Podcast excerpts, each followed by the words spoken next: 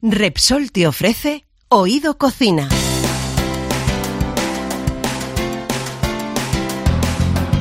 Urbano Canal y Roberto Pablo. Oído Cocina. Cope, estar informado. Bueno, pues así comienza un nuevo programa de Oído Cocina en el que vamos a tener grandes invitados. Grandes invitados. Tenemos a Carlos Maldonado, un chef fantástico con un lado solidario que hoy nos va a mostrar y además que es una persona de esas que da gusto recibir aquí. Pues la verdad es que sí. Semillas son todas esas personas las cuales han estado tapadas, eh, han estado marginadas, han estado eh, tapadas bajo, bajo un manto de, de olvido, por decirlo de alguna forma que lo único que necesitan es apoyo, es cariño, es eh, confianza, necesitan un yo confío en ti, una mirada, un, un, apoyo, un abrazo. En Navidad hay muchos productos típicos. Uno de ellos, por ejemplo, es los Biencicos y Rafael. Pero en este caso no es Rafael, son los éxitos culinarios gastronómicos de Rafael. Vamos a conocer todas esas recetas fantásticas que hace con tanta simpatía. Que tú te vas a comprar, haces, haces una receta si no le pones cariño a las personas que vienen, es que tú no, no, no de eso, que en el fondo es cariño. Porque es una dedicación de horas que nadie ve. Vamos a tener también a un cantante por aquí. Vamos a descubrir algo más de él, un, su lado culinario. Sí, que creo que hay un producto que yo creo que le gusta a la gran mayoría de la gente, aunque he conocido a alguna persona que no te creas, que no es muy de, de, de comer huevos. Y sin embargo, eh, en este caso creo que Raiden hay una fórmula que tiene para, para cuadrar. ¿Hay algo que, que domina a la perfección? Sí, para decir? cuadrar un huevo no, o sea, sería para... Bueno, pues vamos a ver si lo adivino yo. A ver si lo adivinas. Eh, vale, venga. venga. Mi novia ahí que es cambiante respecto a los huevos, que hay veces que, que le apetecen eh, más hechos o menos hechos. Ahí tengo como un reloj interno y eso, no sé, es raro, es raro, es raro. es como una habilidad, una habilidad Sí, especial que tengo de noción del tiempo para el huevo. Y luego vinos. Vinos Sí, siempre Víctor, importantes. de bodegas. Bodegas de altura. Finca Río Negro. Sí, señor, ahí vamos a estar y vamos a, vamos a aprender sobre todo eh, cómo hay que mm, marinarlo, cómo hay que sobre todo disfrutar eh, el vino. Cuando empezamos eh, nos llamaban locos, ¿no? Ajá. Eh, literalmente. Y hoy en día pues son esas mismas personas los que nos llaman pioneros, ¿no? De, de la plantación en altura. Y para terminar, Oriana, que nos va a dar un montón de recetas también para que pasemos unos días antes de las fiestas y durante las fiestas que sean lo más saludables posibles. tuvo que pasar un tiempo eh, investigando y buscando esa necesidad que tenía la gente. Y creo que di en esa clave que es la receta sana, sin complicaciones, con pocos ingredientes y sobre todo con ingredientes básicos que tenemos en la despensa, que no nos volvemos locos en buscar en no sé dónde. Él es Urbano Canal Y él es Roberto Pablo. y juntos somos Oído Cocina. Cope, estar informado.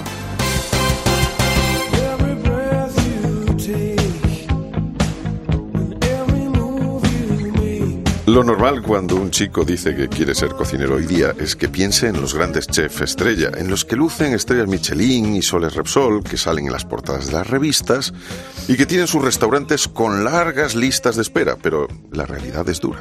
Solo unos pocos llegan a esos niveles y el camino es largo y lleno de sacrificios, como vamos a ver. Me recordaba a la de Fa, la profesora de fama. ¿sabes? Sí, el Aquí es donde vais a empezar a sudar. Sí. Bueno, en cualquier caso, eh, si quieres cocinar como un auténtico estrella Michelin, hoy te traemos una buena noticia. Hoy vamos a compartir contigo el talento de uno de esos chefs eh, que cae bien a todo el mundo y que acaba de poner en un libro sus secretos. 150 recetas para hacer en casa y que te harán quedar bien con familiares y amigos y menudos 150 recetas para hacer en casa. Urbano. Oye, estupendas. Carlos Maldonado, bienvenido. ¿cómo ¿Qué estás? tal? Muchas gracias. Un placer Muy estar aquí con, con vosotros, de verdad. Ah, Eres autor de 150 recetas para hacer en casa, se llama así, y chef del restaurante Raíces en Talavera de la Reina, que cuenta con un sol Repsol y una estrella Michelin. Bienvenido. Exacto, muchas Es- gracias. Y ya digo, estáis invitadísimos a que probéis lo que se hace tras, tras Raíces, que es el restaurante de Talavera. Y Cuidado que tú estás cerca, te digo porque algunas veces nos Por invitan. Desde Barcelona, desde tal, y nos cuesta más porque nos tenemos que mover, pero de la vera Nada, no lo nada, hacemos, estáis ¿eh? invitadísimos a ir y pagar. Lo que tiene comáis. estáis invitados a ir, luego ya, luego ya. Pero eso está muy bien. Eso es- mira, mi hermano tiene un restaurante y siempre dice, yo cobro. Dice, luego otra cosa es que te invite al chupito. Claro, Vale, claro, pero yo claro. cobro. Que es Eso como todo, es como todo. Que, que nuestro trabajo cuesta. Bueno, pues lo primero que hay que decir es que este libro hay que comprárselo, ¿eh? no solo porque es una maravilla de recetas y fotos, sino porque todo lo que se recaude va a la Fundación Raíces, que nace en Sí. 2022 con una intención de ayudar a quienes ayuda y cómo. A ver. Sí, Fundación Raíces de Carlos Maldonado. Eso también hay que Carlos reseñarlo porque de- tenemos eh, otra fundación que se llama también Raíces, que se dedica más o menos a, bueno, eh, su objetivo social es más o menos el mismo que el nuestro y está haciendo una labor fantástica y sí que está habiendo ciertas confusiones con los términos, ¿no? Lógicamente, Fundación Raíces y, Raíces de Carlos Maldonado, fíjate. Y, bueno, pues me gustaría más llamarlo eh, Semillas, que es el proyecto el cual se, ha, se ha embarcado este, este libro y todas estas recetas. El Semillas. restaurante Semillas, que es un restaurante muy especial donde haces una labor, pues creemos que fantástica porque es eso, es el, eh, yo es fantástica. Que, es un poco eh, la expresión de lo que es Carlos Maldonado, ¿no? Y lo, que le gusta hacer y cómo le gusta que la, oportunidad que él ha tenido en la vida se refleje en otros. Exacto, sin ninguna duda. Es, exactamente, es exactamente eso y por eso lo llamamos semillas. Semillas son todas esas personas las cuales han estado tapadas, eh, han estado marginadas, han estado tapadas bajo, bajo un manto de, olvido, por decirlo de alguna forma que lo único que necesitan es apoyo, es cariño, es eh, confianza, necesitan un yo confío en ti, una mirada, un, un apoyo, un abrazo. Y, y, si eso lo riegas continuamente, saldrán adelante y se convertirán en, echarán raíces y se convertirán en, en grandes.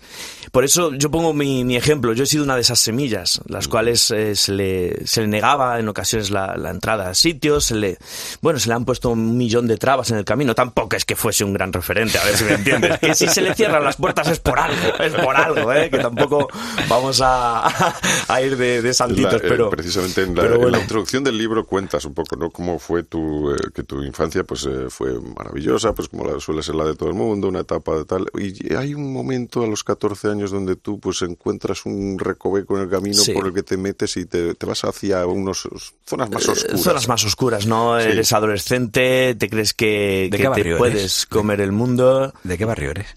Yo soy de Talavera. De Talavera. No vamos a profundizar. Pero bueno, mis padres son, son fantásticos, unos peleones, unos luchadores, gente sí. que, que, ha peleado toda su vida de una forma muy legal y muy elegante. Son vendedores ambulantes, claramente, y son unos campeones y nunca nos ha faltado de nada. Otra cosa es que el niñato este, el Maldonado este, eh, se saliese del camino y se quisiera. ¿No, no te pusieron hacer... alguna vez en el chiringuito para venderte? ¿Ha sido oferta? Bueno, pues es que ¿quién coño lo va a comprar? ¿Sabes? ¿Quién va a comprar a este chaval? ¿Quién va a comprarlo? Oye, estaba pensando, estoy inspirado ayer, ayer me leí un libro de poesía que digo, esto de las semillas es verdad que, que hablabas, ¿no? Muchas veces eh, cómo quedan apartadas y parece además que es un ingrediente, fíjate, en la, en la cocina como que, que, tiene poca vistosidad o que no sirve para mucho.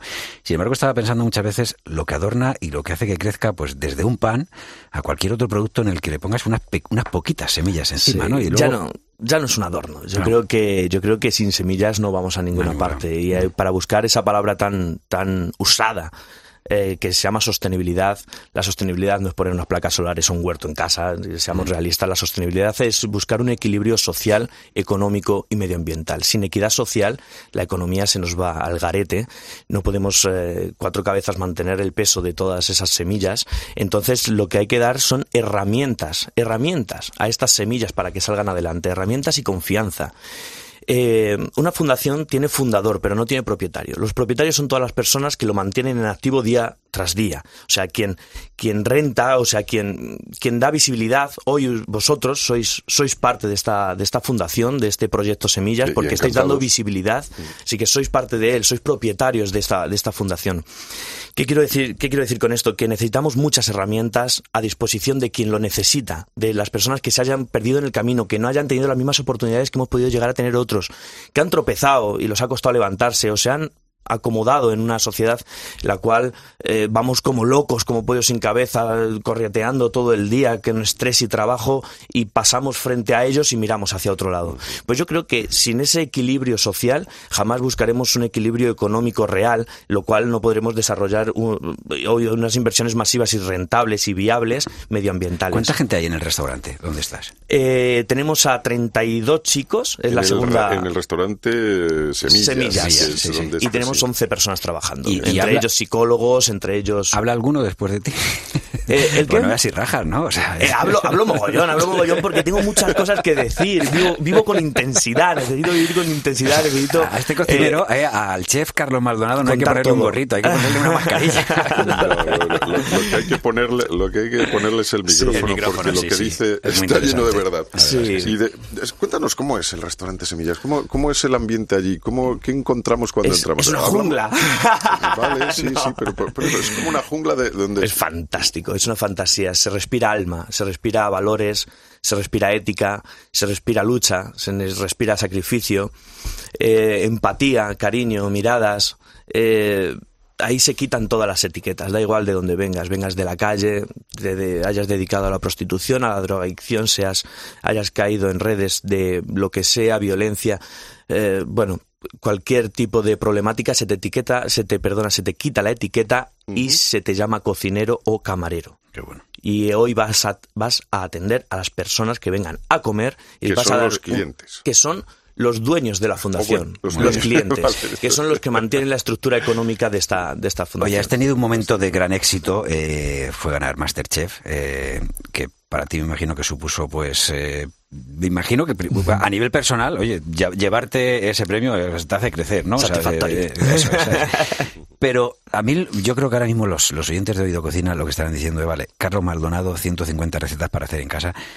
Danos una receta. La que sea, la que te identifique más a ti de este libro. Fíjate, Bueno, pues, sé que, que esto es Me complicado. identifican todas porque todas estas recetas son la primera hornada, es la primera, las primeras 150 recetas que se han hecho en semillas son estas. Están plasmadas por los chicos y chicas que han estado, eh, bueno, que han estado trabajando día tras día tras estas, tras estas cocinas y son ellos los que han plasmado estas recetas. Ahí está el chavalito que es Carlos Maldonado como dando la cara, Sí, pero sí. son estos chicos las que las han sacado adelante. Me encantan, has dicho antes la de los callos, me encantan los callos, pero me encanta un solomillito que tenemos por ahí con mostaza y miel, algo muy sencillito, Y pero que resulta... Jope, que si resulta, por favor. ¿Qué puede fallar? ¿Cómo ¿Qué- se hace? A ¿Qué ver, puede no, te- fallar? No te lo digo, o sea, te lo digo, o sea, un solomillo, por ejemplo, porque la carne en nuestro país no siempre se cocina bien. Hay veces que viene ya revenía, ¿no? Porque la, Sí. la han hecho mucho, porque el fuego, la sartén no era adecuada, que estas cosas eh, siempre decimos que es muy importante. Entonces, para hacer un, un solomillo bien, ¿cómo hay que hacerlo? Terreno pantanoso nos metemos. Ya, nos ya. metemos en un lío Ya, ahora mismo. Bueno, pues esto es como la de con cebolla o sin cebolla, la tortilla Eh, francesa. claro, claro, siempre con cebolla. Eh, bueno, no, yo creo que bueno, el solomillo tiene que estar muy poco hecho. eh, Personalmente tiene que estar muy poco hecho para notar la textura, para notar el sabor real de lo que es una buena carne, ya sea de vaca, eh, sea de gamo, sea de, de ciervo, sea de ternera, ¿no? Pues Vale. tiene que estar poquito hecha, ya si la sobrepasamos, eh, tiene muy poca grasa, la cual, eh, que es la que nos aporta jugosidad en un chuletón, que si lo pasas un poquito, pues la grasa, quieras tú que no, pues aporta un poquito más, pero que tampoco, que la carne se come más bien punto, punto menos. Ahora, para gustos colores. ¿Qué, qué va- ¿La sal se echa antes o después? Esa es buena también, esa es buena. Sí, hay, hay, hay muchas, muchos La- detalles. Mira, este es este, ¿no? Yo la he hecho so- antes. solomillo de cerdo en salsa. Eh, bu- ese es otro, ese Este es otro, ese vale, también está interesante. Hay uno por ahí aquí. de miel y tal que, que también Este, lo, lo vamos a lo vamos a hacer en un programita en breve. La sal, la y- sal, la sal. Venga, la no- no sal te yo la he hecho no te antes y después. Antes he hecho la fina y después he hecho la gruesa. Vale, Eh, eh, es que entonces lo hago bien. Mamá, lo hago bien. Claro, no te preocupes. Y muchas veces es mantener la temperatura constante. Ahí está, piña y So- miel. Y le llevo un toquecito de mostaza y naranja. Oh, qué Espectacular. Y piña también. Y piña, un toquecito de piña. La piña lo que tiene, toda esa acidez que aporta, rompe las fibras de la carne y lo que hace es darle una jugosidad increíble, que aporta un saborazo a ese, a ese solomillito de vaca. Vale. Bueno, espectacular.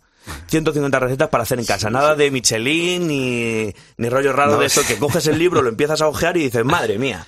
A ver dónde voy yo a comprar el gluconolactato cálcico, el alginato y, y todos, todos estos jaleos. Yo ¿no? tengo la cocina llena de instrumentos que no se utilizan. Pues Estoy viendo el programa y digo, soplete, ¿sabes? Y me dice, "Ah, ¿vas a soldar algo, cariño? Digo, no, para la carne. Nada, nada, tú echas ahí, un- bueno, se pega un sopletito o algo, eso es para grabar, ¿no? Esto del Mira, tema YouTube y tal, este, te graba tío, rápido. a- ayer estuve ojeando, vi esta crema de mejillones con manzana y Espectacular. cilantro. Es que esto, esto es eso, una cosa sencilla. que- Describe, describe. Que no sé. Describe, mira, pues eso, cebo- lleva cebolla.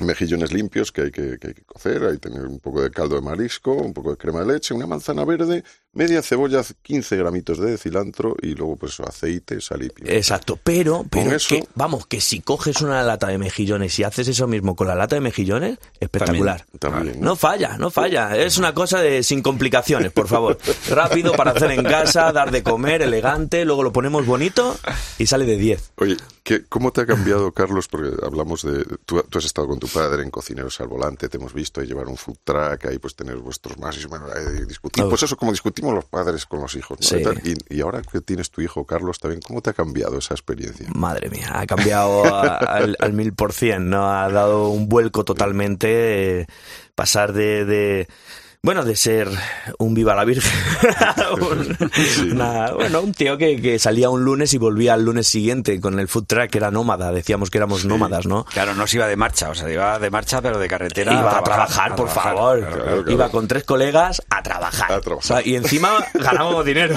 es que era la leche esto, ¿eh? Mi suegra siempre dice que el trabajo no puede ser bueno cuando te pagan por hacerlo. Exacto, exacto. Pues sí, sí, aunque bueno, sí es verdad que esos días han sido fantásticos, los mejores días de mi vida, compartiéndolo con mi padre y con otros compañeros, eh, pues era un poco jaleo, ya te digo, salir un lunes y volver otro lunes. Y cuando apareció Charlie, que no aparece así, ¿sabes?, de, de buenas a primeras, sino que bueno, sabemos todo cómo vienen los niños, Sí, ¿no? sí, pues ya sí, está. sí, Entonces, sí, sí. Aquí Eso, para otros programas. Este es un programa de pues, gastronomía. vamos. exacto, pues nada, apareció Charlie y digo, madre mía, ¿ahora qué hacemos? Y claro, pues entonces tuvimos que parar la food truck, montar un- una especie de restaurantito que antes utilizábamos como cocina central, darle un aire diferente y abrir al público. ¿Cuánto tiempo tiene Charlie ahora? Seis añazos. ¿Qué tal come? Come regulinchi. Come regulinchi. ¿Y qué tal le sienta eso al padre?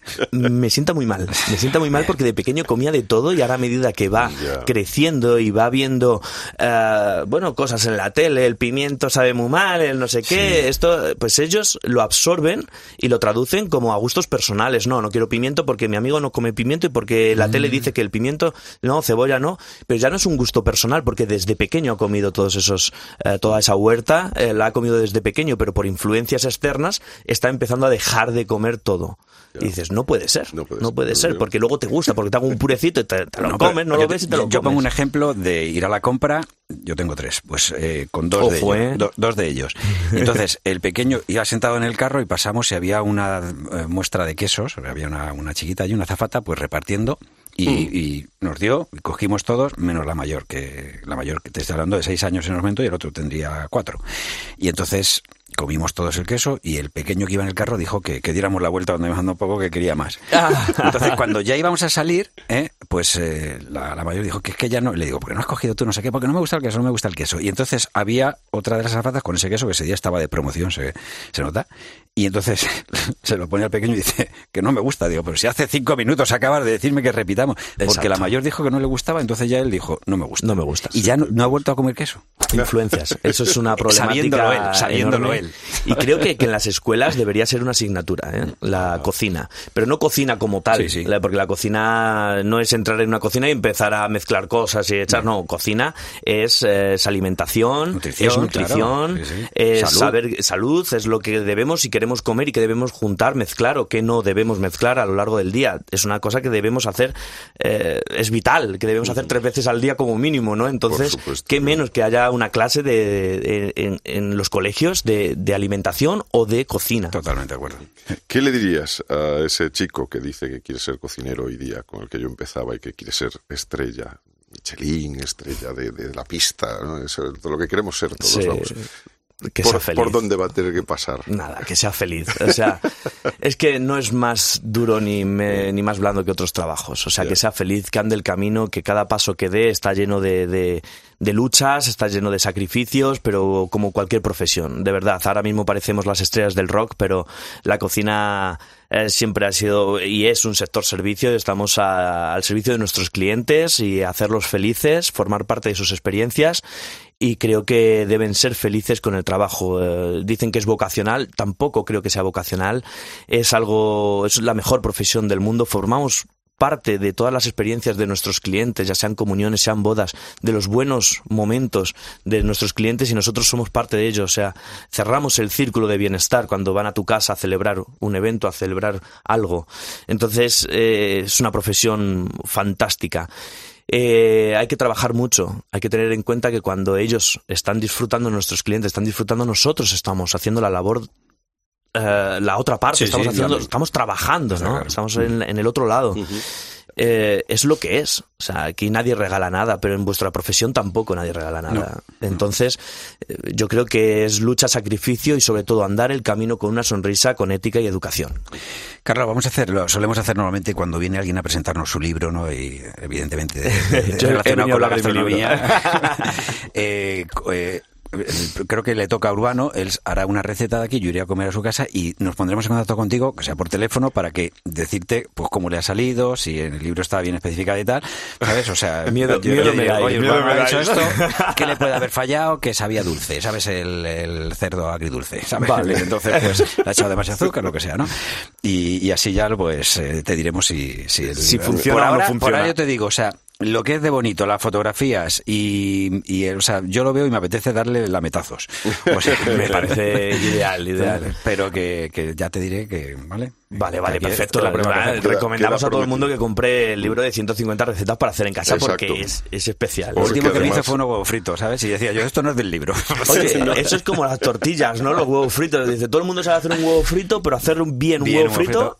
Es muy complicado. Totalmente ¿eh? de acuerdo. Es Sí, muy sí, complicado. totalmente. Tiene, tiene mu- mucha técnica. Eh, en tiene mucha técnica. cosa. Y más ahora que con el precio del aceite todo el mundo estamos eh, utilizando muy poquito aceite, ¿sabes? Reduciendo ese oro Y- Y, líquido. sobre todo utilizando que alguna vez ya dices que está negro lo que me ha cámbialo. No, por Dios. Bueno, Carlos Maldonado, Venga. autor de 150 recetas para hacer en casa. Prometo hacer la de los mejillones para Roberto Pablo y, y ya por te, favor. te- te damos el feedback ahí de a ver si ha estado buena o no, ¿vale? Eh, vale, perfecto. Y cualquier día nos vemos ahí, pasaremos por raíces a ver a los chavales ahí cómo trabajan. Ahí tenéis vuestra casa. y- y- y sembraremos nuestra semillita. Por favor. Y, se- y Es que- pasaremos por semillas, por supuesto. Es que- Por donde, oye, ¿Hay alguna forma de contacto con semillas para gente que lo... Eh, bueno, desde, desde la web, eh, también eh, Carlos Maldonado Fundación, Fundación Carlos Maldonado, ahí podéis encontrar toda la- todas las historias. Eh, en Instagram también nos podéis encontrar, que tenemos bastante, bastante fuerza ahí en redes.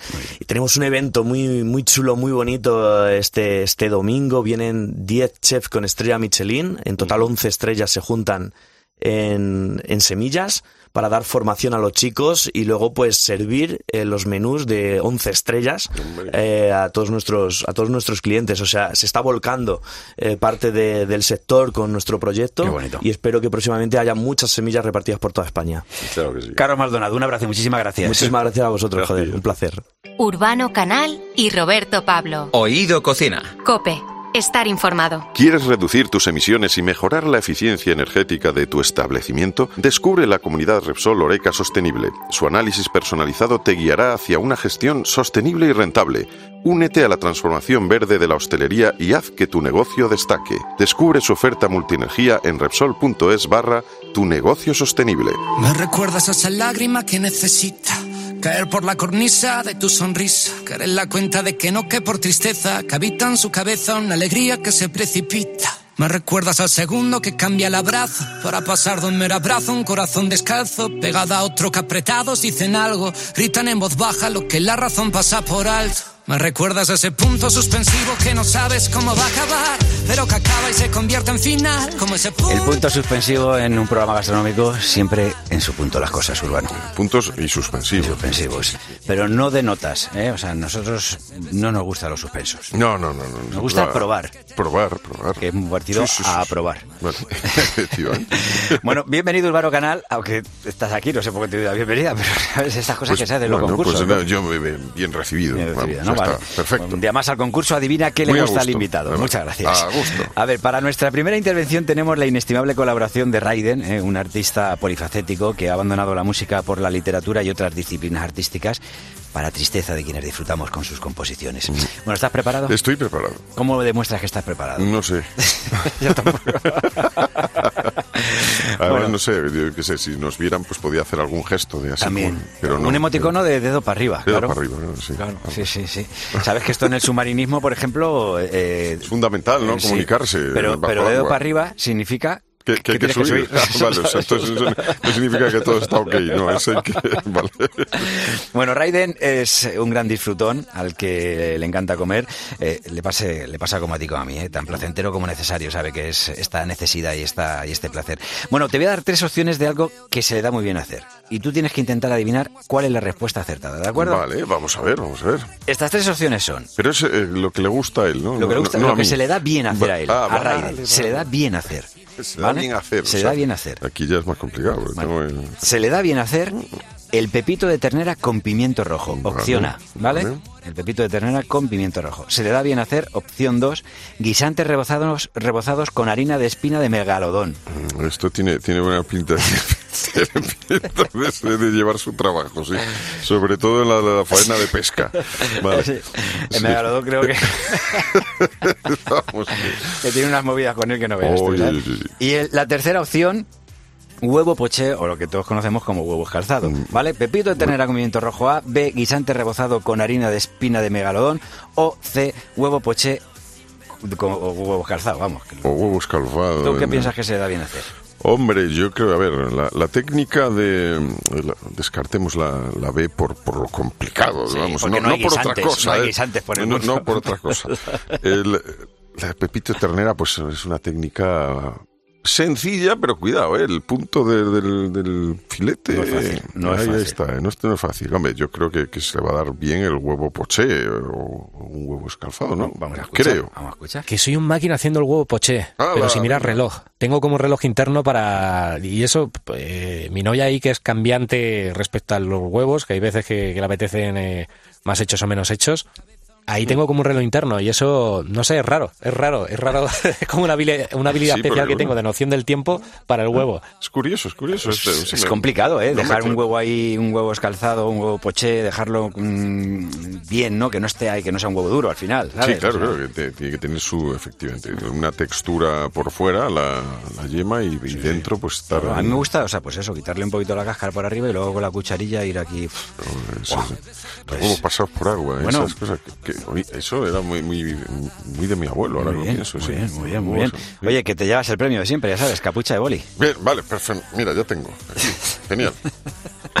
El tiempo en la cocina es esencial. ¿Qué significa para ti el paso del tiempo? que todo coge más sabor, que, que todo se, se, se asienta, que si, que si le das eh, el punto eh, exacto y, y- y sabes, confías y tal, pues, pues todo coge el, el- el sabor, la textura, el pozo que tiene que tener. Enterrado en mis recuerdos para huir de lo que fui.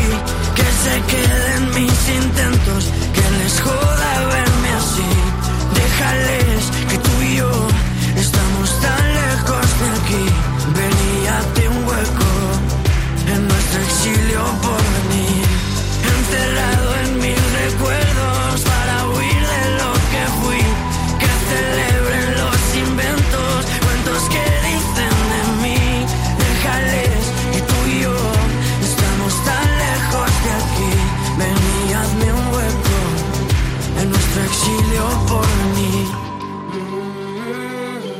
Urbano Canal y Roberto Pablo. Oído Cocina. Cope, estar informado. Ya puedes iniciar la transición energética de tu negocio con la comunidad Repsol Oreca Sostenible. Te ofrecemos una solución multienergía con electricidad 100% renovable, energía solar, compensación de emisiones de CO2 y movilidad eléctrica, además de asesoramiento en eficiencia energética y sostenibilidad. Únete a la comunidad Repsol Oreca Sostenible e infórmate en Repsol.es.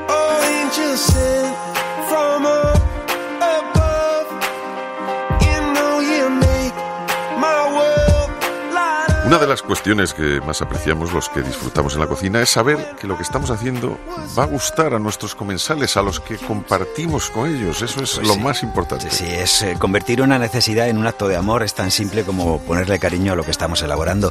Y esto es algo eh, que se da sobre todo en la cocina habitualmente. Hoy podemos decir que tenemos con- como invitado aquí en Oído Cocina a un disfrutón, Pues a alguien que es uno de nosotros. Es un tipo que, que adereza cada plato con simpatía e ilusión. El chef Rafa Antolín, más conocido como arroba Rafael55, acaba de publicar sus grandes éxitos en la cocina, como Rafael también. Rafael, bienvenido, ¿qué tal? Muchas gracias. que digo que pensamos que éramos tres disfrutones, pero nos están diciendo que somos cuatro, ¿eh? O sea, Sí, que somos hoy, cuatro, hoy sí, quien maneja aquí la parte técnica me está diciendo, che, yo también soy disfrutor. o sea, David también. David es, es disfrutón y, y forma parte de este equipo de Vamos. Cocina. O sea que, bueno, cuando Rafael, te- se, se nota eh, el amor como, integre- eh, como un ingrediente en un guiso? ¿Se nota? Ah, es que eh, fíjate que tú te vas a comprar, haces, haces una receta. Si no le pones cariño a las personas que vienen, es que tú no, no, no de eso, que en el fondo es cariño, porque es una dedicación de horas que nadie ve. Y al final estaremos 25 o 30 minutos. Si vienen dos disfrutones como vosotros, tres, venís, estaremos más rato. Hombre, ¿Vale? claro. Porque yo ya sé cómo alargarlo. Es que vamos a cocinar juntos, vamos a hacer un aperitivo. Antes de cocinar, nos lo vamos a montar y va- iremos haciendo la, la- la comida. ¿Vale? De hecho, hago, hago los sábados, hago una que, que tiene un éxito tremendo. A las 10 nos encontramos en el mercado, A las 10 en el mercado, o sea, ya nos comemos ¿eh? un trocito de tortilla Oh, antes de empezar, porque hoy hay que ir a negociar el precio del pescado. ¿Vale? Y entonces vamos y lo que nos apetece lo compramos, nos vamos a casa, montamos el aperitivo y vamos cocinando todo lo que hemos comprado. Esto es una experiencia de unas cinco horas, Claro. pero es una experiencia que nos hemos divertido, hemos cocinado, hemos aprendido y además nos hemos olvidado de todo lo que pasaba alrededor. Totalmente. Yo creo que acabas de decir una cuestión muy importante, que es la gestión del, del tiempo en la cocina. O sea, cocinar lleva tiempo, eso, eh, y se ensucia. Esto es una cosa que yo siempre digo a mi mujer. Lleva tiempo, uno, dos, se ensucia. la Hay un cocina. truco, cuando Es estás inevitable. solo, cuando estás solo, uno, uno sucio, uno limpio, uno sucio, uno limpio. Exacto. Y entonces no te das cuenta, porque si lo tienes que hacer al final, cu- cuando todos se han ido, es una... Es un marrón. Sí, y, no, es, es importante y mientras saber vas ir poniendo cerveza fría, hay voluntarios. Totalmente, totalmente. Eso es el típico pollo a la cerveza que se dice, ¿no? Que no hay por qué echárselo al pollo. No, no, no, claro. Y a veces el pollo sale y dice, invítame. Invita, eso. Ahora, una, una cuestión que también es importante. ¿El tiempo también se puede hacer cosas rápidas también con cariño y que salgan bien? Sí, sí, lo primero que tienes que medir para una receta es el tiempo que necesitas. Y si no tienes este tiempo, haz otra cosa. O Ahí sea, está. es imposible que tú el domingo llegues a la cocina a la una y quieras hacer un arroz buenísimo, No, ¿verdad? ¿vale? Haz un arroz ah, hervido de estos de hospital, pero lo otro, lo otro no lo hagas. Hay hospitales donde cada vez se cuida más, que, que conste, ¿eh? Lo que se Yo come. cuando tuve cuando tuve el COVID, estuve 15 días en el hospital y creé eh, la Quirón Gourmet. el hashtag. Qué bueno. y, y todo el mundo miraba quién había creado eso, porque era imposible. Oye, eh, hablando de felicidad y de amor y, y- y de tiempo, ¿qué plato de tus creaciones te ha dado más felicidad a ti? plato de mis creaciones, yo creo que todos, al final siempre está, acabas disfrutando y si los comensales, sea tu familia, sean amigos de esto, están disfrutando, yo me da igual que sea uno que sea el otro, ¿vale? Pero a- en realidad, eh, una cosa que me preguntaréis al final, ya os lo digo ahora, el plato que más disfruto y que me gustaría el último plato de comer antes de morirme, eh, las patatas fritas con un huevo frito. Eso es fantástico, creo que sí. ¿vale? Y no sé, si- Y que te lo hayas comido y que te diga el médico, pues no, no era hoy, fíjate cuando te vas a morir. Dice, pues entonces mañana otra vez. Gu- Guarde el aceite, guarde el aceite. Fenomenal. Estamos con Rafael, que acaba de sacar sus grandes éxitos de Rafael, porque para los seguidores de, de Instagram y tal, seguro que, que tienen ahí esa Y de idea de, TikTok. de tener, y de TikTok, tener recuperado y guardado sus, sus mejores recetas. Dos de tus grandes éxi- éxitos son precisamente los arroces y las tortillas de sabores. ¿Cómo te dio por tunear algunos platos así y, de- y empezar a trabajar, investigar con ellos? Bueno, la tortilla, Mm. la tortilla de patata es cuando tú entras en, en tu casa y hueles la tortilla de patata, vas a la cocina a ver qué pasa. Claro. claro, claro. Pero si hueles a col, te encierras en la habitación porque tienes 17 mails pendientes. ¿Vale? Entonces, la tortilla de patata es éxito asegurado Sí. en casa. La tortilla de patata ah, puede ser de muchas maneras, de cómo nos guste. Ah, podemos añadir chorizo, todos los embutidos que tenemos en nuestro país, que, que no son pocos y, y que son muy buenos. Sí, sí. Podemos a- a añadir las morcillas, podemos a- añadir las butifarras, podemos añadir mucha pimienta. Entonces, son ah, tortillas que no es para comer un cuarto de la tortilla, pero sí para compartir entre más. Claro. ¿Vale? Sí, sí. Entonces, es lo que se hace. A mí, y hago arroces, hago de esto, pero siempre, siempre, siempre me piden de aperitivo Sí, una tortilla. tortilla eh, un Sí. poco especial. Pero que, digo, o sea, porque fíjate, yo había visto alguna vez lo de hacer una tortilla más bien cuajadita, entonces la partían por la mitad, la. Esto es, eh, en el País Vasco se sí, hace mucho. Se pone ensaladilla, alguna cosa, pero lo tuyo es diferente. O sea, tú haces una cosa que es algo más diferente. Tú, eh, Yo, puede decir que está más. eh, yo lo que os digo que lo primero que tenéis que hacer para hacer una buena tortilla es dominar el fuego. No se puede ir detrás del fuego. Tenemos que tener una sartén antiadherente buena. Y buenas las nacionales lo son, ¿vale? Pero bien cuidada. No podemos enfriar una sartén ah, des- eh, teniéndola caliente, enfriarla con agua fría, porque rompemos el antiadherente. No podemos, aunque decimos todos, yo voy con cuidado con el tenedor, empezar a tocar. ¿Por qué? Porque rayamos. Cada rayada es una enganchada. ¿Vale? Entonces, tenemos una sartén bien, bien Cada conservada. rayada es una enganchada. Esto es un, eh, una, Una frase ya para una frase sacar. para sacar. Es, es- es- es catalán, ¿no? Enganchada. No, no, no, o que está muy bien, que digo. Que está- no, no, me, me- gusta. pues, Pero cada- al final, al final. Cada rayón en, en el, eh, en el teflón, aquí podríamos decir, significa un, un problema. Al sí. final es, es- son palabras que pa- para que eh, Mm. para que la entienda todo el mundo y, y- y así ya me habéis entendido todo. Sí, total. Yo te, ¿Vale? te voy a decir una cosa. eh, fíjate, hace poco a un, a un amigo también chef, a, a José, le, le mandé un mensaje y le dije, me tengo que comprar una sartén. Digo, ¿qué me recomiendas? A los dos días me dice Belén, la portera de mi casa, me dice, hay un paquete para, para ti, eh, Roberto. Una sartén, me había mandado una sartén que pesaba... Ahora que te la quería enviar yo, ahora que te la quería Escucha, enviar una yo. sartén de hierro. Yo no había tenido en mi vida una sartén de hierro. En mi vida. Entonces ya me- lo primero que me, le digo, digo, José, digo, estás igual. Le mando un mensajito. Tú también le conoces Sí, a José. sí, sí. Y le digo, oye, digo, tío, ¿cómo te pasa? No sé qué, digo y esto. Y me dice, le tienes que curar. Yo no sabía que la que dice, ¿la tienes ahora? Entonces me pongo, me manda el, el- link para que vea cómo se cura el sartén. Porque yo tengo una siempre, de, como decías, que pone tortilla de patata. Una vez el único enganchón que tengo con mi sogra fue porque la utilizó un día que vino a casa, ya no lo sabía. se pone- y le dije, no, que la. Se meten en todo, se meten Sí, en en todo, pero, pero esto es muy buena, es muy buena. Yo, no- yo, yo no, estoy con esa, no, me, no me quejo, ¿eh? no me separo de mi mujer solo por tener a mi suegra.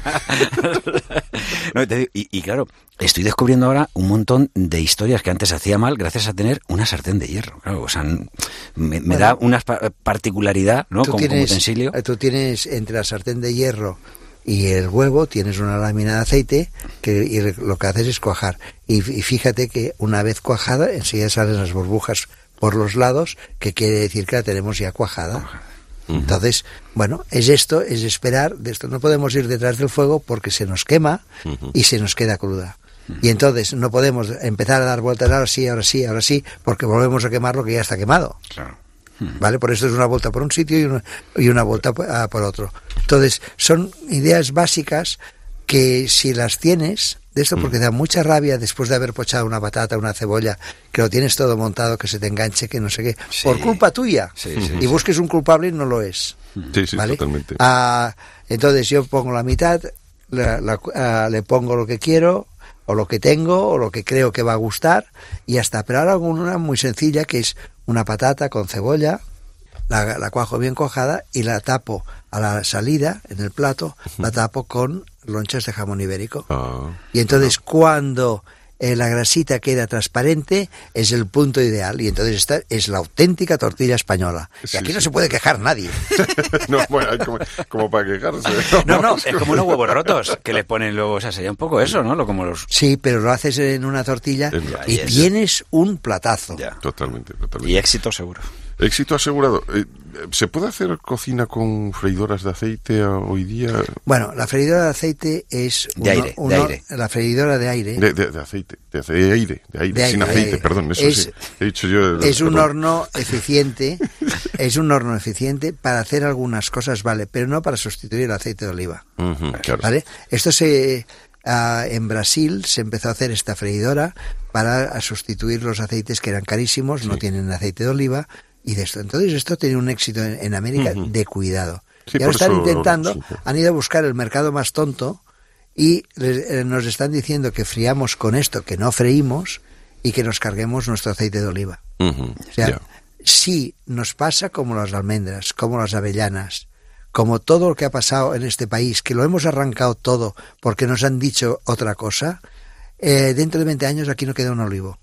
Claro. ¿vale? No, no, no, pero y por, por ah, supuesto esto es una los otros los otros se están riendo y Italia se está riendo porque ellos quieren ser los primeros Claro. vale nosotros hemos de, de defender nuestro aceite de oliva a capa y espada para que sigan y, y sigan aumentando ah, las de esto y no podemos si no consumimos aceite de oliva nos lo estamos cargando Claro. O sea, No, tenemos que hacer caso a todo esto. Que tú quieres hacer una tostada, me parece muy bien. Pero lo que no puedes es hacer una patata frita Sin aceite. con, con aire. ¿vale? Porque gastas 3.500 vatios durante media hora, Sí, sí. ¿vale? Y todo el O sea, calor... que el ahorro que es- y todo el hacer- calor sale por los lados. Sí, sí. 3.500 vatios a media hora es como es la potencia del secador de pelo de la, de la peluquería. Ajá. ¿Vale? Y aquellos no está escrito y gastan. Esa electricidad es más cara que todo el aceite que puedas poner. Vamos, Ahí o está, sea, claro. cariño, cuando llegue a casa tiro la... Ah, yo, de yo no tengo, yo no, No, tengo, hombre, fíjate que no, no, sabía hombre. ni llamarla. Me la regalaron. Dile, dile a tu esposa, dile a tu esposa que cuando se haga las uñas la ponga y entonces se seque las uñas. Oye, por cierto, que dice tu hija, escribe en el prólogo lo importante que es el acto de cocinar para los demás. Eh, Urbano, tú y yo somos egoístas porque cocinamos para nosotros. Ya, sí. No, no, pero a mí, a mí me gusta. Es, o sea, fíjate, yo siendo más bien torpón, eh, o sea, a mí, a mí me dicen mi mujer, ah, qué bien cocinas, claro, pues, pero es para que, No para que siga haciéndolo. No ha claro. conocido otro. No, más bien para, para que siga cocinando yo. Pero si te dice Pero esto- que si al te dice final me esto, encanta. ¿Por qué no ensucias tanto? No, ya, ¿Ves? O sea, le gustaría que cocinase y encima sin ensuciar, pero eso ya es, una, es magia, entonces entramos, Eso es en, otro, entramos en otro terreno. Yo, No, te- pero yo es tengo un lema, siempre me preguntan, dice, ¿tú cuándo te pones el delantal? Digo, a partir de la primera mancha. sí, nos pasa a todos.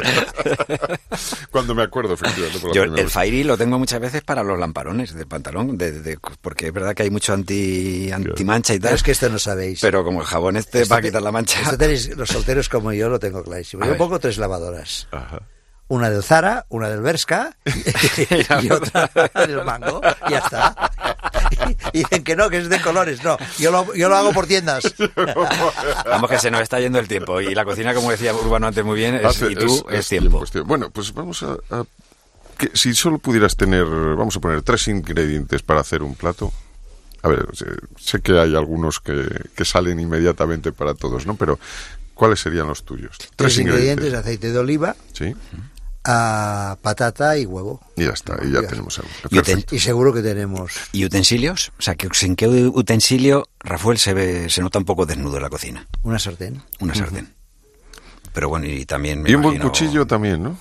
Un buen cuchillo. A mí es que soy maniático con eso. Si no, Sí, si no corta el cuchillo... ah, no, no, cu- ah, cuchillos han de ser buenos. Pero Sí. bueno, ah, tenemos que. Dice que la inteligencia es improvisar, ¿no? Y adaptarse al medio. Pues con el de la señora Papeta también. Rafael, grandes éxitos de Rafael, los, eh, las mejores recetas para cada día, es el libro en el que vamos a poder disfrutar porque además eh, reconocemos muchas veces que hay libros que nos dejan un poco sorprendidos porque decimos, ¿y esto dónde lo encuentro? ¿Esto cómo lo hago? Y sin embargo, sacado un libro que es muy fácil de entender para hacer lo que, lo que tú nos propones. Es un libro para estar en la cocina, no para estar en la librería. Sí, señor. Haciendo bonito. Sí, sí. Que, te- que también tenga manchas, que no hace falta, que no pasa nada. No, que- no, no, es, que el libro tiene que estar manchado, tiene que estar de esto. Hemos procurado las recetas muy claras y las fotografías muy, muy bonitas. Que luce y que además es efectivo Todas para estas, hacerlas. todas estas fotos son recetas reales. Ajá. Con el fotógrafo hemos hecho todo el libro con recetas reales. Y el fotógrafo cada día se llevaba cinco tuppers para su casa. Venga, antes de despedirte, de despedirte del o sea, programa, ya me despides. del programa, Oye, del programa. yo llevo mucha antigüedad aquí, ¿eh? Pero te daremos el finiquito, no te preocupes.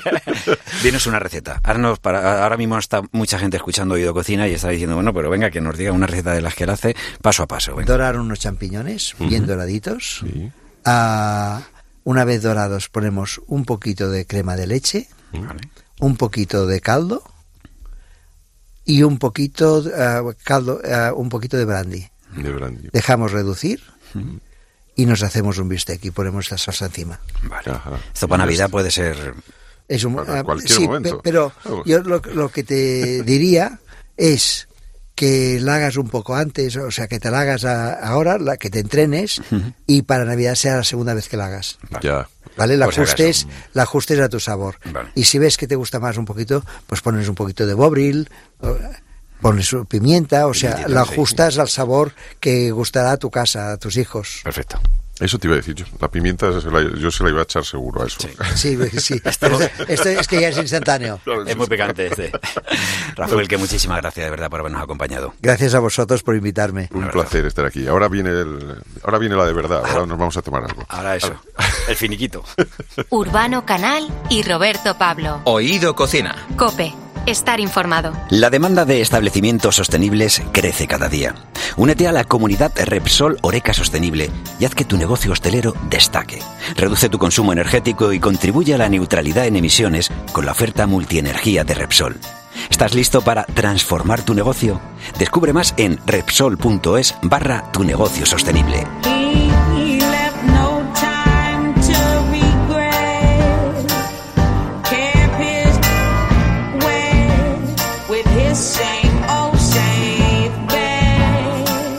Creo que la mayoría estaréis de acuerdo conmigo si digo que el aceite y el vino son parte del ADN de nuestro país, vamos que corre por nuestras venas, por nuestros mares y ríos totalmente. Líquidos de diferente densidad pero que se disfrutan con la misma intensidad. Hoy en Oído Cocina vamos a hablar de una bodega que tiene una historia muy particular, Roberto. Sí, es que la bodega Finca Río Negro puede presumir de tener un vino de altura. Y esto no es una licencia literaria, ¿eh? ni mucho menos, ya que Finca Río Negro elabora vinos de altura en uno de los terruños más elevados desde el centro peninsular hasta el norte de Europa, desafiando los límites tradicionales de lo que se considera que es el cultivo de la vid. Víctor Fuentes es uno de los dueños de esta bodega. Víctor, bienvenido a Oído Cocina, ¿cómo estás? Hola, buenos días, muy bien, muchísimas gracias. Muy buenas, ¿cómo estás? Oye, cuéntanos un poco qué, qué hace especial la bodega Finca Río Negro, cómo empezó la historia, cómo empezó esta aventura por montar esta, esta bodega y eso, y sobre todo, ¿por qué habéis tirado tan alto, no? ¿Por qué habéis apuntado tan alto la bodega? Sí, total. De hecho, cuando empezamos eh, nos llamaban locos, ¿no? Ajá. Eh, literalmente y hoy en día pues son esas mismas personas los que nos llaman pioneros ¿no? de, la plantación en altura ¿eh? porque bueno nosotros empezamos a finales de los 90 como una vuelta a, las raíces de, mi padre ¿no? y con idea de buscar un terruño único y particular que nos que nos diferenciase ¿no? de ahí que nos llevase a Cogolludo eh, estas intenciones, ¿no? Después de 10 años buscando fincas en distintas localizaciones y además sobre todo porque se enamoró de la historia vitivinícola del pueblo. Cogolludo durante siglos vivió de la vitivinicultura, lo que pasa que llegó la filoxera en los años 20 y, lo tumbó todo, ¿no? Esta, esta enfermedad y hasta que no llegamos nosotros a finales de los 90 nadie lo había recuperado, ¿no? O sea, se habían quedado ahí las viñas abandonadas, eh, totalmente, algunas se habrían reutilizado para otros cultivos, pero vamos, no, nadie había vuelto a, digamos, a cuidar de, esas viñas, ¿no? Totalmente, y fíjate que además, bueno, la historia se remonta, como te digo, a, la Edad Media, ¿no? Lo que pasa que, bueno, pues eh, en los años 20 llegó esta enfermedad, lo mm. tumbó todo, y luego pues la despoblación, ¿no? Que cuando hablan de España vaciada, pues hablan de nuestra zona concretamente, pues eh, claro, hizo que nadie recuperara esa tradición y de hecho cuando nosotros llegamos pues quedaba menos de una hectárea de, viñedo residual, ¿no? Claro, Víctor, entonces eh, se puede decir que es una empresa familiar, ¿no? Finca Río Negro. Sí, sí, totalmente. Totalmente familiar. Eh, nos has contado un poco, ¿verdad?, eh, cómo fue la situación, cómo esto es de repente querer emprender, ¿no? Empezar ahí con, una historia, pero ¿por qué emprender en, en, la vid? No sé si había algo anteriormente que vosotros, o tu padre, o tu abuelo, o directamente dijisteis, bueno, vamos a invertir, vamos a hacer algo que, creo que es muy necesario, ¿no? Siempre en, en nuestro país y sobre todo apostando por un producto como es como es el vino, faltaría más. Sí, mira, mi padre es de 1946 mm. y es de Cisneros. Cisneros es tierra de campos, Valencia. Valencia, sí. Eh, sí, señor. Y ahí eran mil habitantes y tenían cerca de dos mil hectáreas de viñedo.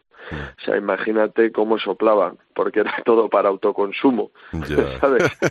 Entonces, de ahí que le viene, ¿no? De, porque al final España, pues sabéis, en esa época pues era la España de posguerra, sumida en la autarquía, ¿no? La gente producía lo que iba, lo que le iba a consumir, ¿no? Entonces mi abuelo pues tenía cuatro cepas, cuatro tierras de ganado y, cuatro cabezas de, eh, perdona, y, cuatro tierras de cereal, ¿no? Ya un poco diversificando, ¿no? Entonces, pues mi padre siempre dice que nos decía que la única tarea del campo que le gustaba era la viña, ¿no? Y demás. Luego, claro, nos explicó que, claro, pues no, no le pegaba a él mucho. Y joder, pero tú vendimiar y tal, deslomarte, cepas en vaso y tal. Luego nos confesó que lo que le gustaba era la fiesta de la vendimia, ¿no? que era un gran acontecimiento, ¿no? En, en, el pueblo, ¿no? Como os podéis imaginar, ¿no? Entonces él se fue huyendo, ¿no? Al final y acabó asentado en Madrid hace más de 50 años y, y buscándose un poco la vida, ¿no? La migración eh, normal y montó una empresa de consultoría, ¿no? Ajá. Monté una empresa de consultoría que además bueno pues ha estado ligada al sector bebidas también tradicionalmente no hemos trabajado con, con empresas y seguimos trabajando con empresas importantes del sector. Entonces bueno parece que todo le iba le iba llevando allí no que al final bueno pues como te digo no la cabra tira al monte y dicen que el ser humano de los cero a los siete años grabamos y que de los siete años en adelante reproducimos no entonces la idea de, de, de, de, Río, de recuperar Río Negro es una vuelta a sus raíces, ¿no? Al final. La, la vuelta a las raíces. Eh, hay un vino que tenéis que es muy especial, creo que se llama 992. Eh, esto nos habla de un dato concreto, ¿no? que, cuéntanos qué es 992. Sí, señor. Nosotros tenemos viñedos desde 970 metros hasta 1008 metros. Sí. Y en concreto 992 es, son los metros exactos sobre el nivel del mar de las parcelas de donde sacamos las uvas para elaborar este vino. ¿no? Nuestro vino de corte más moderno, más joven, más fresco, más frutal. Uh Oye, ¿y el blanco? Eh, ¿Cómo se pronuncia? bueno, mira, yo no soy quien para dar lecciones, que yo viví un año en Austria Ah, y bueno, preguntando una vez allí por una Gewürztraminer me mandaron a un puesto en un mercado especialista en vinagres. Ah, o sea, no sé qué le dije al buen señor, pero no soy quien. Eh, yo españolizado es Gewürztraminer. Si lo quieres intentar pronunciar en alemán, pues igual, pero con mala leche, ¿no? Gewürztraminer. ¿Qué tiene de especial vuestro vino blanco? Porque es, o sea, solo hacéis esta variedad de blanco. Sí, nuestro finca Río Negro de Bustraminer, eh, la verdad que es una chulada y sorprende mucho, ¿no? Sobre todo porque, bueno, la gente aquí asocia la Gewürztraminer más a vinos em, con azúcar residual, semidulces, y nosotros lo elaboramos totalmente seco y encima le damos cuatro meses de crianza sobre lías, ¿no? Por lo cual en nariz es intenso, es exuberante, es goloso, pero luego en boca con las lías es gordo, graso, untuoso, con una acidez marcadita, ¿no? Acidez natural, bien integrada de los mil metros de altura, que hace que tenga ese final afilado, ese final que, que al final te haga tener un contraste nariz-boca muy chulo, ¿no? En nariz es más goloso, sin embargo en boca es mucho más serio, ¿no? Mucho más fresco y seco. Esto además eh, tiene que ir con bien, pues casi con cualquier cosa, el, eh, un blanco de este, de este tipo. O sea que, digamos que, que vosotros sois eh, pioneros, efectivamente, un poco locos también, porque para eso todos los pioneros yo creo que han tenido un punto de, de locura. Y además, eh, pues eh, os gusta también probar cosas distintas, porque también tenéis eh, Cerro del Lobo, que es un, vino de, de uva sira, ¿no? Cerro del Lobo es, es una pasada, es un vino de parcela, ¿Mm? eh, en concreto que, que hace honor a las parcelas donde vimos por primera vez a, a los lobos que tenemos eh, viviendo en, en Río Negro, que han llegado a criar, cosa que es, que es bastante curiosa, ¿no? Y justo además las primeras veces, ¿no? Viendo, viendo a la loba saliendo de esa parcela de Syrah, no sabíamos si es que la sinvergüenza sabía dónde ir a merendar, ¿no? Ujú. Que eligió la mejor parcela de todo el viñedo, o si es que por, por casualidad, pues que tuviera detrás del cerro, ¿no? Su, su guarida en el valle. Y es un vino, como te digo, que, que nos ha pedido el viñedo porque nosotros todos los años alucinábamos desde los comienzos con la calidad de la Syrah, ¿no?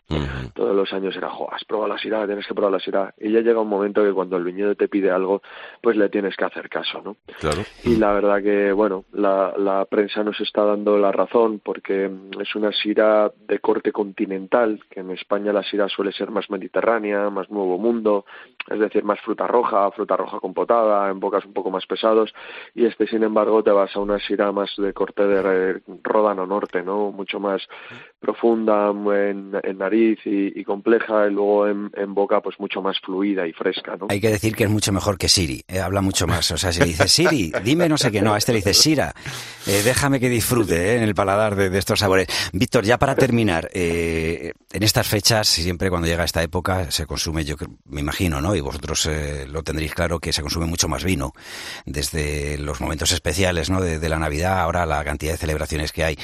Eh, dime, dinos un poco eh, esto de echar el vino en la copa, cuándo hay que tenerlo abierto, a qué temperatura, o sea, los conceptos más básicos para verdaderamente que nuestro paladar deguste, ¿no? El, eh, pueda absorber, ¿no? Pues eh, todos esos matices que nos estabas hablando de, del vino.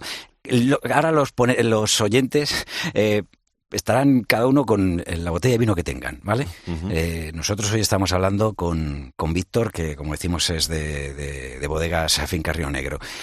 Pero cuando el- llegue la botella, pues hay que meterla o no hay que meterla en la nevera, sabiendo que estos Claro, días... depende, pues, depende del vino. Hay, hay, por Víctor eso nos que, puede, que nos lo cuente, puede que lo cuente. Víctor, ¿sabes? Entonces, eh, si hay que darle vueltas, o sea, esto que se le da vueltecitas Eso, a la copa... marearlo, marearlo el vino, sí. ¿Cu- ¿Cuánto tiempo? Porque claro, yo creo que muchas veces la ceremonia, cuando no sabemos, lo que hacemos es que muchos nos ponemos a hacerlo porque vemos a otro, pero no sabemos por qué se hace.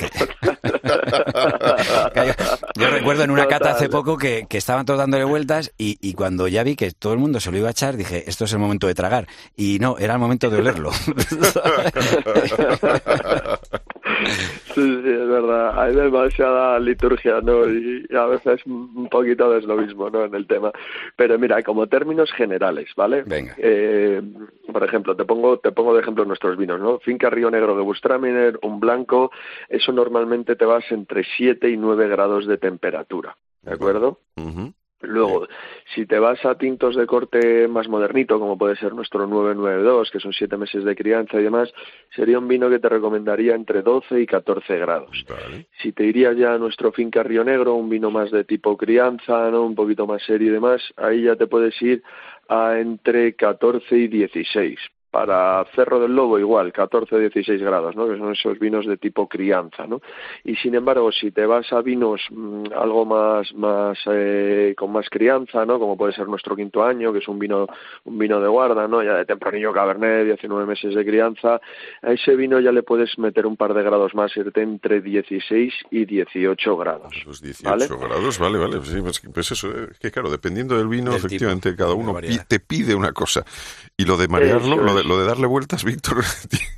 Mira, lo de, sobre todo además, eh, yo voy a ir un poco incluso hasta por lo de decantarlo, ¿no? Que es Sí. una pregunta que, que sale mucho, oye, decantarlo, ¿no? Que es pasarlo a una jarra, ¿no? A otro recipiente. Yo no soy partidario de decantar los vinos. Para mí me parece como empezar a leer un libro por, por el capítulo final, ¿no? Eh, al final la gracia de un vino también es dejar que se exprese, ¿no? Que se abra.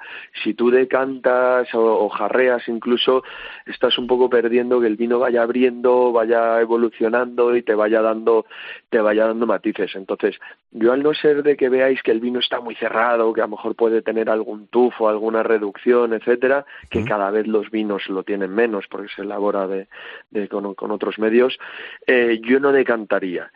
Y lo que haría de primeras es servirme el vino en la copita recién abierto y ahí ya olerlo. Y luego, ¿no? A copa parada, luego ya lo empezaba a mover para que el vino se oxigene, se aire y que vaya abriendo y vaya mostrando otros matices. ¿eh? Pero primero copa parada, directo a la copa, sin decantar, ya te digo, para ver cómo está el vino y al no ser de que tenga tufos, simplemente servir el vino y poco a no. ir disfrutando. De cantar no digo, pero cuando nos hayamos tomado un par de copitas, seguro que alguno canta. Ya, ya se puede, sí. De- de- Después, Eso es, yo después soy como, más de cantar que de decantar. como en la fiesta de la vendimia, como ahí cuando, cuando la celebraban en Cisneros, en el pueblo de tu padre. Bueno, Víctor Fuentes, de Bodega Finco Río Negro, que muchísimas gracias por habernos atendido. Felices fiestas, un abrazo.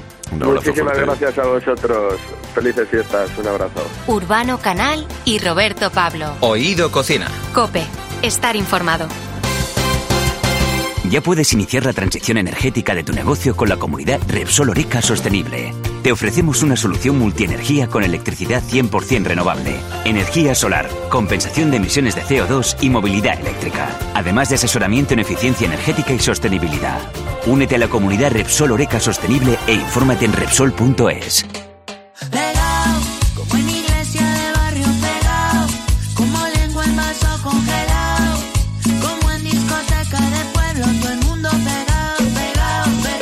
Uno de los aspectos que han conseguido que la cocina no deje de crecer es su visibilidad. Pues sí, porque las cocinas de las casas siempre han sido un lugar de reunión familiar pero tenían la limitación del entorno más cercano. Desde hace tiempo hemos visto cómo programas de televisión han aprovechado el tirón de la gastronomía para colocarse dentro de los más vistos. Ni que decir tiene el tirón que tienen las, los cocineros que aparecen en televisión para enseñarnos cómo se elaboran ciertas recetas, como Carlos Arguiñano, Sergio Fernández, etcétera. Claro, y poco se dice de cómo han cambiado los recetarios de siempre. ¿eh? Son pocas eh, personas eh, las que aún tienen escritas las recetas de su mamá, de su abuela, de su papá, bueno, de la familia, y muchas las que tenemos eh, unos cuantos libros que son referente de nuestra cocina.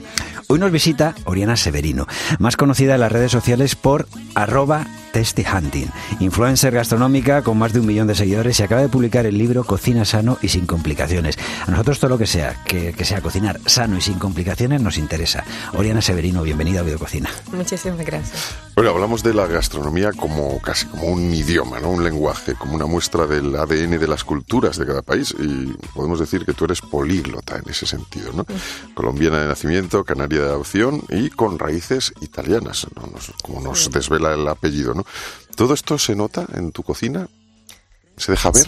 Sí. Sobre todo la, la italiana, porque a pesar de que nací en Colombia y Ajá. llevo 20 años ya viviendo en, en Canarias, Sí. eh, mi padre era cocinero de profesión, eh, mi, su abuelo, mi abuelo, perdón, su padre era, era italiano y en mi casa crecimos eh, con la dieta mediterránea en vena. Entonces, más que nada, yo creo que las, las recetas van encaminadas por ahí. por ahí, por lo italiano y por lo mediterráneo, claro. Mm. Bueno, las redes están inundadas de personas, no me mires, que quieren demostrar. no, es que es, es que me es que me está mirando, ¿sabes? O sea, digo urbano en este caso, como no nos están viendo, digo urbano. las redes están inundadas de personas que quieren demostrar, enseñar que son únicas en lo suyo. ¿eh?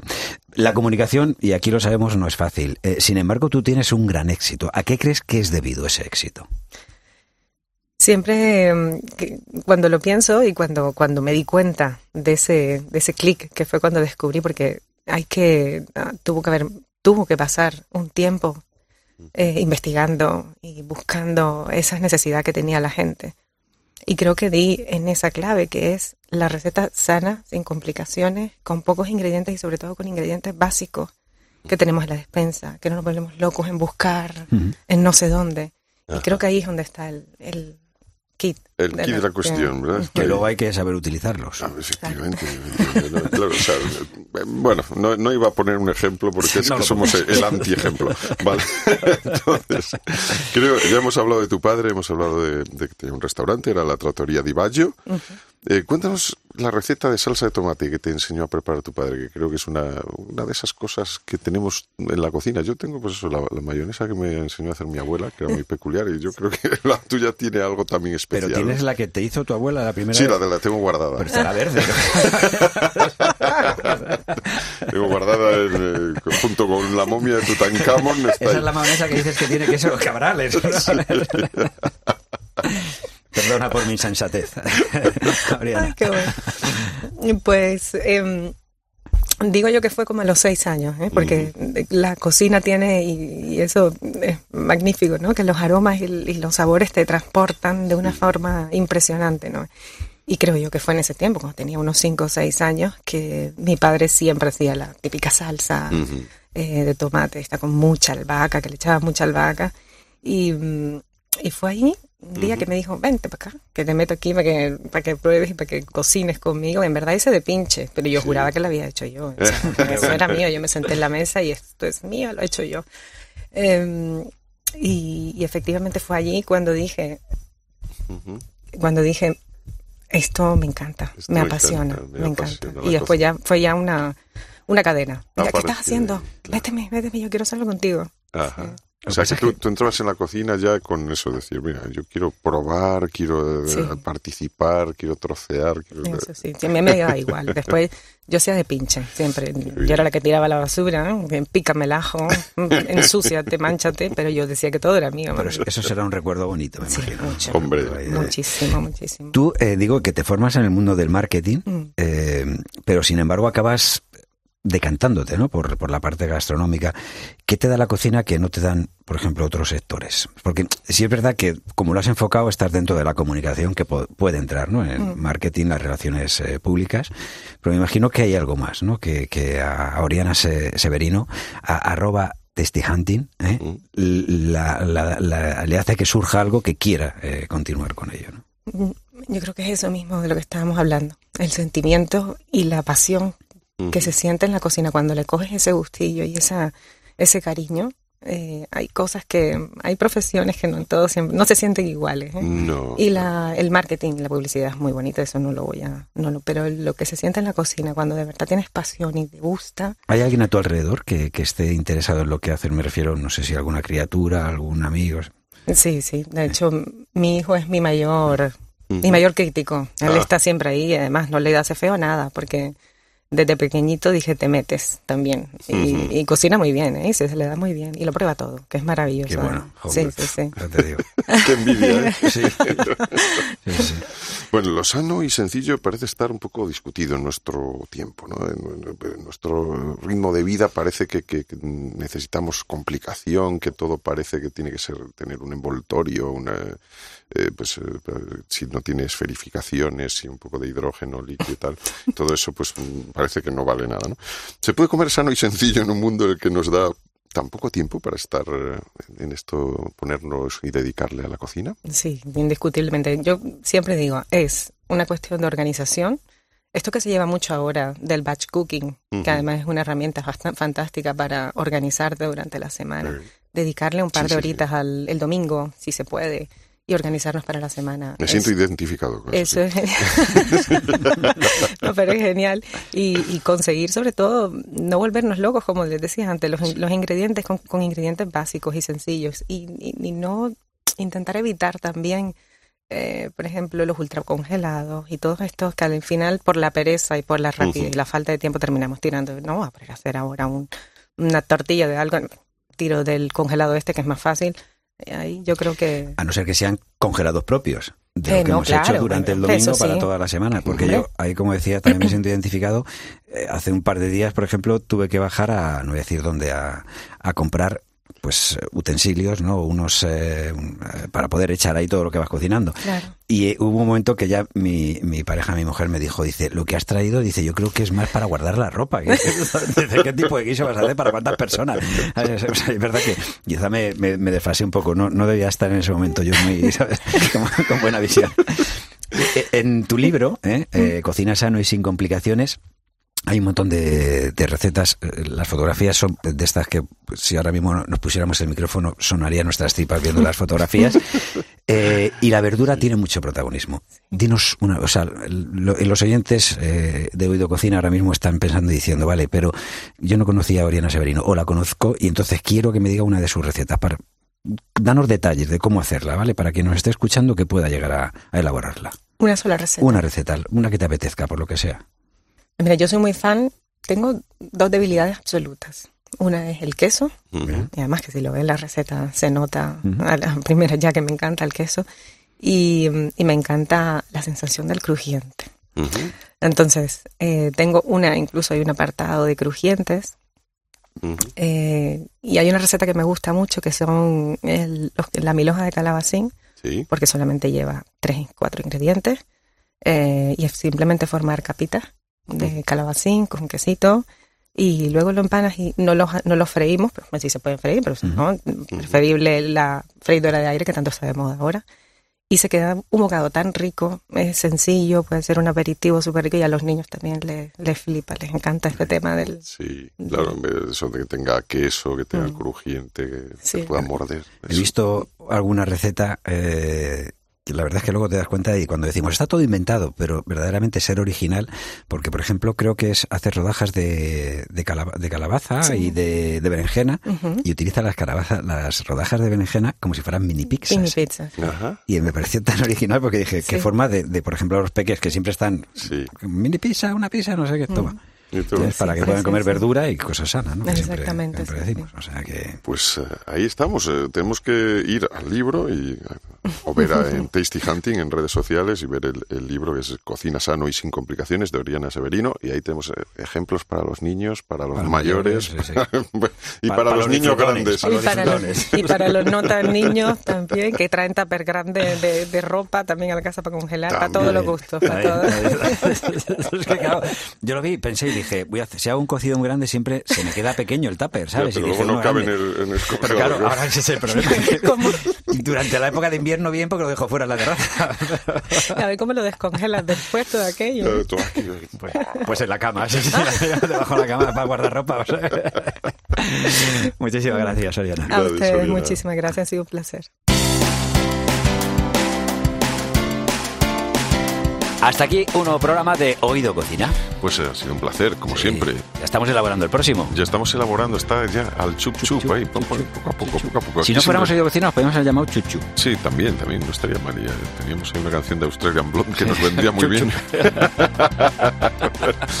Como siempre ha sido todo un placer. Nos Hasta la próxima eh, edición. encontrar también en las redes Sí, sociales. encuéntranos, búscanos. Eh, En Oído Cocina Cope, en Instagram, en Facebook, en Twitter. Y tenemos nuevo canal de WhatsApp. Y tenemos can- canal de WhatsApp también. ¿Qué WhatsApp me da visto? Venga. Muy bueno canal. Roberto Pablo. Oído Cocina. Cope, estar informado. Repsol te ha ofrecido Oído Cocina.